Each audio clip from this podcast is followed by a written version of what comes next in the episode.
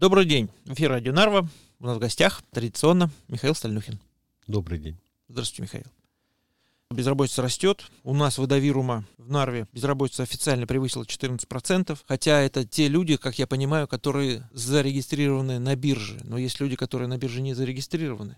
Ну, да, по... там, когда говорят о том, что э, есть ожидание, что скоро безработица начнет уменьшаться, у вас не безработица начнет уменьшаться, вы начнете с регистрации снимать тех людей, которые до этого зарегистрировались. Просто кончился срок, на который они могут получать пособие. Естественно, наши власти ничего конкретного не могут нам сказать. Есть ли какой-то план, есть ли какие-то соображения, на что обратить внимание? Нет, увы, только не жалуйтесь. Но планы они готовят. Это я несколько раз э, в разных местах видел, что Министерство экономики готовит план выхода из экономического кризиса. Ну, знаете, вот э, я вам только сегодня рассказывал, что моя фирменная картошка, угу. она готовится три часа. Можно за полчаса пожарить, а можно, так сказать, деликатес приготовить. И это три часа. Вот и они тоже не торопятся. Пока что как-то обнадежить э, читающую публику пытаются только разные специалисты э, в звании экспертов, э, финансистов и все такое. Вот я тут недавно прочитал про то, как описывает ситуацию экономист Банка Эстонии. И там буквально такие слова. Экономика Эстонии уже достигла дна и должна начать подниматься. То есть, ну, человек явно не знаком вот с этим народным творчеством, когда, и, э, когда им показалось, что они достигли дна, тут снизу кто-то постучал. Постучался, да. Вот, то есть, э, ну, понятно, вот мне интересно, вот при такой формулировке э, и должна начать подниматься, а покажите мне эту экономику и разъясните, как вы ей объясните, что она должна что-то делать что она может что-то сделать, что недоступно ей по определению, потому что это сплетение, э, результат всех тех мер, которые вы в последние годы принимали. Э, ну, обрубили один сектор экономики, лесную промышленность, обрубили, э, ущемили другой строительство, э, сельскому хозяйству подарок преподнесли в виде дорогущих удобрений, э, туризма лишили в значительной мере. Вот. И в результате у вас получается, что вот у вас замечательный прогноз, вот-вот должна начать подниматься, а за январь в кассе по безработице уже 16 заявок на массовые увольнения. Да. Нормально так получается. Э, предприниматели действительно пищат, им не хватает водителей, строителей, санитаров и инженеров. Я ничего не выдумываю, это, это, это цитата, это Союз предпринимателей. Так, ну ладно. А куда делась наша система образования, которой мы так гордимся? Где вот эти вот все медсестры, которые заканчивают медшколы, где инженеры, которых должно хватать, поскольку у нас есть все-таки Таллинский университет, и э, ну, в перспективе он же должен кого-то готовить. Что, все ушло в социологию? То есть готовим теперь только учителей начальных классов и социологов? Вот как такое происходит? Как могло такое получиться, что не хватает водителей и строителей? Вот. А главное интересно, что это э, насчет квот. А правительство предпринимателям отвечает, ну да, можно бы подумать, но тогда расходы на то, чтобы они изучали э, эстонский язык, э, частично должны взять на себя предприниматели. То есть вам нужен сварщик э, для работы, э, ну, не знаю, на ремонте судна, вы э, сверхквоты его возьмете, ну пусть он у вас учит, пожалуйста, эстонский. Вам шашечки или ехать? Это вот постоянный вопрос, который у нас повторяется. То есть идиотизм достиг уже предела. Дальше это действительно уже, ну, каким-то образом должно быть остановлено. Но я не знаю, как это сделать. Вот э, я вам расскажу сейчас одну историю. Э, э, э Помните, была такая космонавтка советская, Светлана, да. кажется? Конечно. Ее папа был маршалом авиации. Угу. Я лично пожимал ему руку. Слушайте, ну это историческая личность, судя по всему. Ну да. Значит, э, я тогда служил в советской армии на командном пункте зенитно-ракетной бригады. Что же вы такое совершили, что маршал авиации пожал вам руку? Коридор покрасил. Значит, в общем, вдруг нежданно-негаданно сидим, занимаемся своими делами, и вдруг новость такая. Оказывается, в наш округ с какой-то инспекционной проверкой приезжает э, целый маршал авиации по фамилии Савицкий. А в это время эту фамилию знали все, потому что Савицкая, ну, там буквально вот, я не помню, за год, за два, э, то, о чем я рассказываю, имело место в 82 году. Так что, ну, не знаю, 82 или 83 год. Ну и мы начинаем готовиться к приему маршала.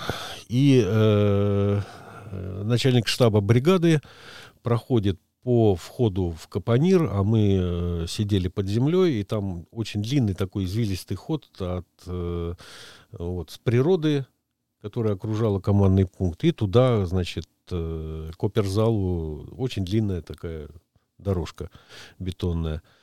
Вот, все это под землей у нас завтра маршал приезжает, а у нас тут стены обш... а у вас тут стены обшарпанные. Немедленно покрасить. Вот, мы начинаем красить. По ходу дела вентиляции-то нет никакой. Угу. Мы все как наркоманы. То есть там э, сплошной ржач. Ну, э, для тех, кто непонятно, это сейчас краски такие относительно безопасные. Хочешь нюхай, хочешь ешь с хлебом. Вот. А тогда краска, если ты при покраске нах- находился в замкнутом пространстве, то очень легко было словить э, такой наркотический эффект. Ну и вот там под конец уже просто э, пол ведра краски, ее по коридору вот так вот швыряют и дальше просто растирают по полу. Естественно, к утру ничего не высохло. Тогда краска, кто помнит, э, сохла два дня э, в лучшем случае, и то надо было, чтобы не прилипало потом ничего еще водой с уксусом. Был такой рецепт. Надо помыть, чтобы быстрее как бы схватывалось и засыхало. Вот приезжает маршал. Мы уже от э, своего этого опьянения отошли. Вот. И маршал идет, и э, там три коридора у нас было под углами со спусками. И я вижу очень старого человека, который идет и еле-еле держит равновесие. То есть он, он подскальзывается на каждом шагу.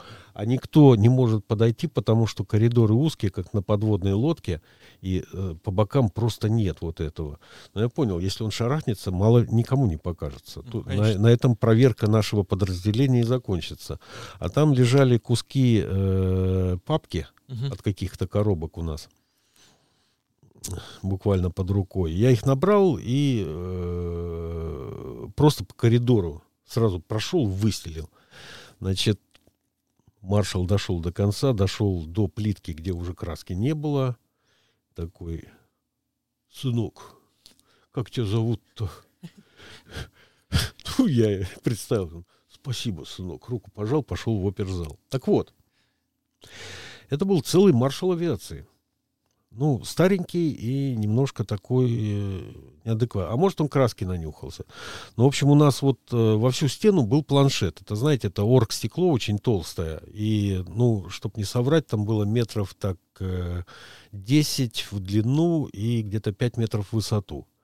То есть э, ни один планшетист до верха достать не мог, поэтому там были специальные скобы приделаны, по которым они, как обезьяны, там сзади mm-hmm. лазали. У них в наушниках шел постоянно вот этот код, который им радист передавал координаты, и они тут же писали э, через трафаретку, э, ставили точки, прокладывали линии. Вот, э, значит, э, если приглядеться, то их было видно ну, то есть зал в затемненном состоянии, но если приглядеться, то эти тени, которые там мелькают, стекло тоже непрозрачное такое, затемненное было. Вот. Но если зрение слабое, и, и не знаешь, что происходит, то ты видишь просто, как на экране возникает вот этот вот маршрут самолетов, которые летят в разные стороны, что там по нашей территории, что-то там в Финляндии. То есть все это показывало, показывалось там mm-hmm. на экране, на этом стекле. Вот, и встал маршал, и я помню, какой шок я испытал, когда он посмотрел на этот планшет и сказал, о, сынки, как далеко у вас тут электроника-то зашла. То есть я до сих пор, когда вспоминаю это, я мучаюсь. То есть э, неужели, ну, он был маршал авиации, неужели в авиации не было вот таких... Я не верю в это. То есть я больше склоняюсь к тому, что уже здесь э, в силу каких-то вот причин, там, возраст, там, может, физиология, а может, сейчас краски нюхнул, ну, вот что-то вот уже произошли какие-то подвижки. Вот. А когда я думаю про то, как нам создают проблемы в экономике, причем создают свои же, да, вот я вспоминаю Маршала. То есть у нас беда в том, что у нас все руководители и даже эксперты, которые вот их решения каким-то образом комментируют, они вот такого плана. Ух ты, как, как далеко у вас электроника дошла. Это ж надо. Ну, молодцы, молодцы. И это страшно. Это, это по-настоящему страшно. Это не смешно. Я бы не хотел, чтобы такого уровня руководитель, руковод... но, я... но ничего с этим поделать нельзя. У них есть хлебная тема. Они всегда защищают независимость. Они молодцы уже потому, что они патриоты. И никогда нормальный человек в эту среду не попадет. А если попадет, то его сожрут и выкинут.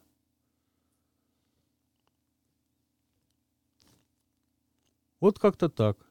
Так что остается ждать, когда придет искусственный интеллект. Он обязательно найдет это место, где живет наша экономика, подойдет и попросит, слушай, ты уже тут валяешься на дне, толкнись, выплывай, ты должна это сделать.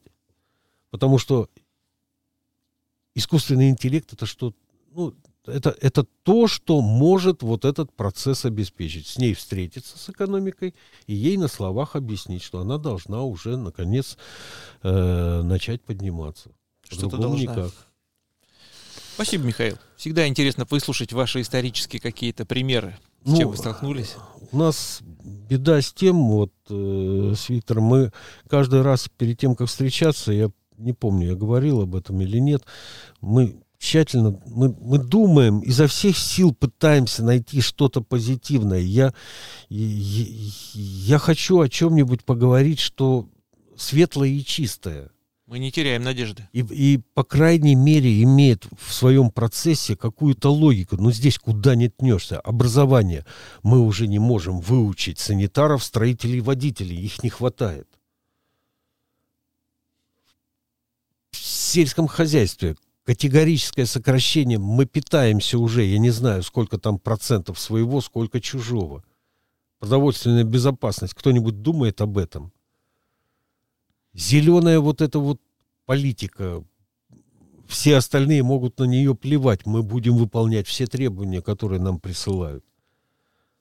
А в результате э, светлая волна это только то, что вот э, там Ансип э, Скай Каллас решают вопрос, кто из них э, более сильный кандидат на европарламентские выборы. Да, что меня касается, да вас обоих бы надо туда в Европарламент отправить. Оттуда, там сидячи, вы, по крайней мере, никаких процессов не будете принимать в жизни страны. Но я прекрасно знаю, что об этом мечтает и молодое поколение реформистов, которые хотят занять их места, подняться повыше. А уровень будет точно тот же самый. Вот. Так что извините, в очередной раз ничего хорошего, разве что какие-нибудь анекдоты истории из жизни. Вот так, Виктор. Или рецепты. Да, или рецепты. Хорошая мысль как-нибудь перейти на рецепты, если ничего хорошего. Ой, да, Михаил. Большое вам спасибо. Всегда рады. Вам спасибо за то, что вы слушали. До свидания. До свидания.